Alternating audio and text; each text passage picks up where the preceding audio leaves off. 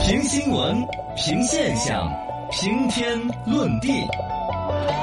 说观点，说知识，说地谈天。深度研究院，哎，深度研究院，我是深度研究员。今日研究对象，快递行业挣票子吗？嗯，好像不太挣，因为这儿双十一，各种这儿又销售几千亿啦，嗯那儿又翻到百分之八十九啦，生意是越做越大。其中的快递这一块儿呢，嗯就哎有两种声音。是一种声音，我昨天听到央广人家在播，嗯人家采访的一些，比如说菜鸟驿站呐、啊各种运行正常，哦又挣钱，又是还跟社区老百姓变成了朋友。哦，但另外一边呢，确实也有出现一个所谓的双十一的包裹的高峰期的时候，一种担心会不会堆起来，嗯一种说首先是不会堆起来了，哦不因会为运力呀、对本身那更个快规递范公啊嗯司、呃运行也更合理了，它那个甚至有些提前调了很多货，哦在这儿储备着都有。总之，反正这个事情是处理的很好的情况下，嗯居然有一些地方的快递网点撤票了，嗯说的是快递的日子其实很难过，啊这是真的吗？到底是真的还是假哎的的？呢？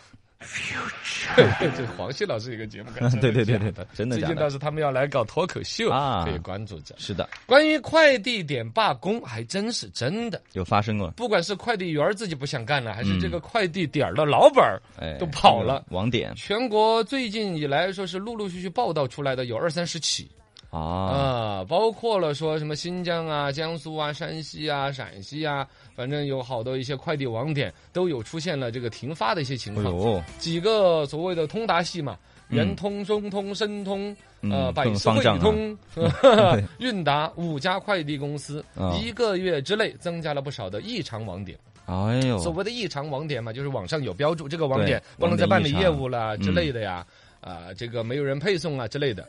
呃，反正呢，这个现在快递行业的高端玩家顺丰是相对来说是自己一家，嗯它是一个主算是什么呢？直营的那种感比觉。较大的嘛，然后其他的刚才那几家都是属于加盟性质的，嗯，加盟性质的管理又是一个思路，直营又是一个思路，反哦正都还有难度。第一个指向呢，就是底层一线的快递小哥收入其实没有那么高。啊，不是说都过万吗？对呀、之前还有新闻说有三万的呢，哎呦，一个可能一都想年去没干那那几个嗯天，二一个瘸的跑断腿的那种，对啊呀，很辛苦是吧嘛。呃，二一个呢，实际上国家邮政局方面官方做的调查说，其实普遍收入在五千以下，啊，百分之七十五的快递小哥月薪低于五千。哎真正过，万的说只有百分之一点几，不到百分之二。那么低啊哦，哦，你就可想而知，且得是跑得很快，很跑得勤嗯很勤快的人才挣到那个钱。然后这里面核心的就是本身快递现在他们派一个，你说单他就费哈，他是寄单嘛，对，计件儿工资那种。安徽那边的快递员说到手的快递的派件费一单是四毛钱，啊，四毛钱还打个电话通知你呢，死猪，咔又搞了一毛多九九短信电话都没了，啊哎呦！反正除话了费都短不信够电话费之后，一单只有二毛五。你现啊在说实话，二毛五啊！现在能干唱歌的啥呀是捡捡捡捡捡捡到一分钱交给警察叔叔都不唱了，对现在要捡到真的一一块块钱交钱给警察叔叔，而就物，嗯，就不好搞了。我还专门跑那么远，对啊我还打电话给你唠这个嗑，二毛五，嗯就不是那么好搞了。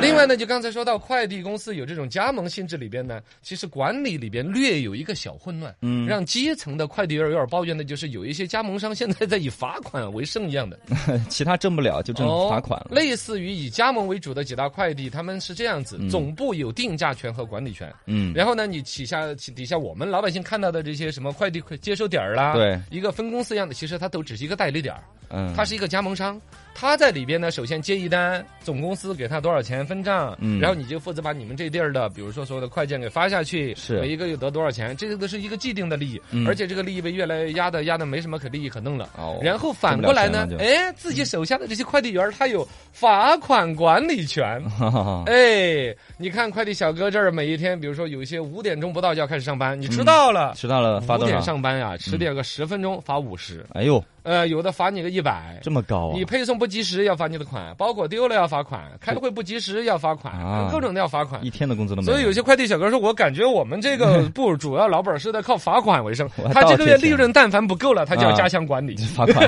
哦，一罚款利润就够了，你知道吗？啊，就是抱怨。这种东西呢，可能是快递小哥自己有抱怨之心，也有可能是个别网点确实有错误的做法。嗯对但你保不齐，如果这个管理上面存在这样一个漏洞，嗯如果说他收的罚款都归这个经营代理的老板儿所有，嗯老板儿且是有强烈的罚款的冲动，是是是以管理之名，实际上罚往你的自己那款儿捞嘞。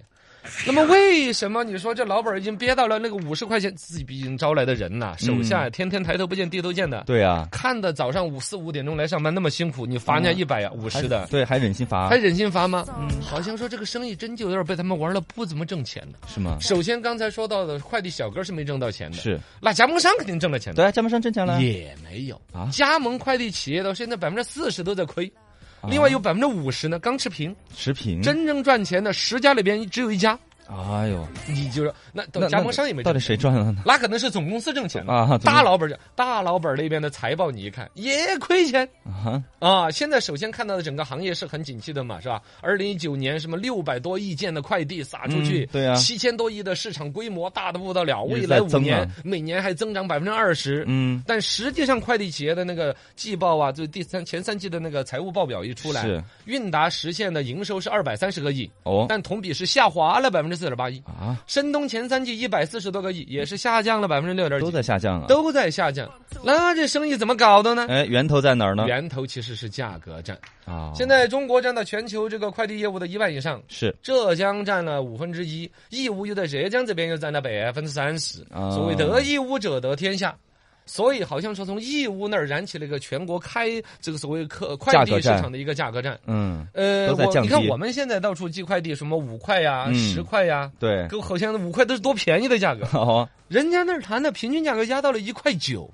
义乌去年最低的时候，有人接八毛钱一单的快递。八毛钱就丢啊哦我一下就想通了，我买的那种五块多包邮的那些商品怎么来的呢？啊，对呀，这就是快递这么低啊，快递压到八毛钱一单，啊其实就是价格战，压到了成本以对下。，就大家都在好像他们争的抢最低一单的成本是两块多还是怎么着？啊，就是为了抢那确市实场。义乌寄的多嘛，呃，一个是量有那么大，二一个呢，嗯快递也要分大的、小的、轻的、重的。如果你是集中弄，说是送了十个快递，其实我相当于只送了一个快递。你量足够大的，我往、嗯比如说光是往告花儿小区，是是有一我送们那儿送嘛十个。是吗？啊每一单它它有一些算法可以让成本再抠得了一些，哎但核心的东西还是为了竞争市场，还是几大快递的背后其实都是对一些大的资本商啊、大的资本为了让市场占有率达到什么程度，把别对人挤死了，自己就可以收高价，越压降越低低量子挣钱。嗯但其实成也资本，败也资本。哎，